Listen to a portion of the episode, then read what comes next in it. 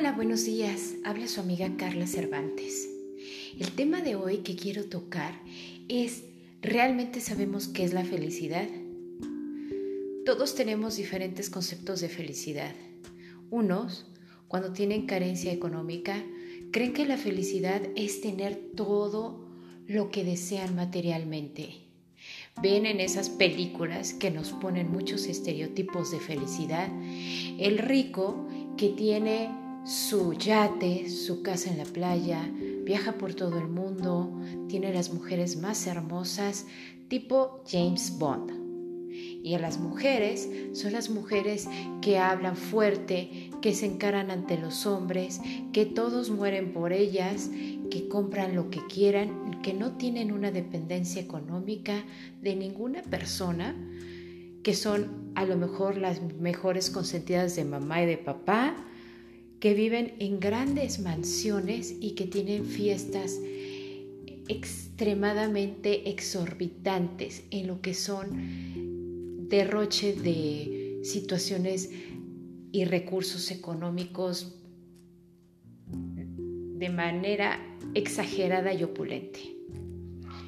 Otras personas creen que la felicidad es tener una familia unida, unida, sin problemas, que no tienen ningún conflicto, que todos los hermanos se aman, que aman a los papás, a los tíos, a los hermanos. Es por una carencia de tener una familia realmente funcional o de ser hijos de divorciados. Y otras personas a lo mejor la felicidad la ven al lado de una pareja que es inmensamente romántico, detallista o ella, una muchacha hermosa, guapísima, exitosa profesionalmente, que lo mima. Para ellos tener la pareja ideal, exitosa, esa es su felicidad. Y otros, muchas mujeres que no pueden tener hijos, la felicidad es tener un hijo en su vientre. ¿Por qué basamos la felicidad en nuestras carencias? Si nos ponemos a pensar en un momento, y esta actividad yo la hago muchísimo en mis sesiones con mis clientes, ya sea en talleres, conferencias, cerrar un momento los ojos. Cierra tus ojos, te invito a que cierres tus ojos. Ya que tienen los ojos cerrados, respira tres veces profundamente. ¿Lo has hecho? Esas tres respiraciones son vida. Esos ojos cerrados te desconectan del exterior. Y realmente eso es vivir, eso es ser feliz. ¿Te hace falta algo? En este preciso momento, comer, ir al baño, tomar agua, tener ese yate afuera, tener ese, esa pareja ideal, tener esa familia abrazándote? No, realmente no necesitas nada, solo necesitas aire para respirar y sentir tu cuerpo, sentir que estás vivo. Eso es felicidad. Felicidad es la condición de darte cuenta de que todo lo que tienes en este preciso momento es lo que te da vida y la oportunidad de hacer y crear lo que tú quieras. Muchas personas que ahora viven con una pareja ideal, pero no pueden tener hijos o no tienen ese yate afuera o esos viajes o hay personas que tienen una bonita familia, que en todas las familias hay problemas, discusiones. Somos personas, cada cabeza es un mundo. Tenemos que aprender a, a definir que cada persona tiene su propio concepto de vida, su propio concepto de felicidad, de apoyo, de familia. Porque a lo mejor hay muchos que mi familia, pues está en mi casa, me siento apoyada, pero no lo necesito. Necesito yo amistades porque soy muy introvertido. Y hay otras personas que dicen, no, es que yo quiero estar pegado a mi familia, pero ellos tienen su propia individualidad. Esto hay muchos casos de mamás mexicanas o latinas que quieren tener a sus hijos pegados a ellos y que si el hijo mayor, el hijo menor se quiere ir al extranjero o quiere desarrollarse en otra ciudad, es un sufrimiento, realmente es un calvario para ellos su vida, porque lo tienen lejos. Y hay tantos hijos que viven en la misma ciudad que los ven una vez al año, pero eso no importa.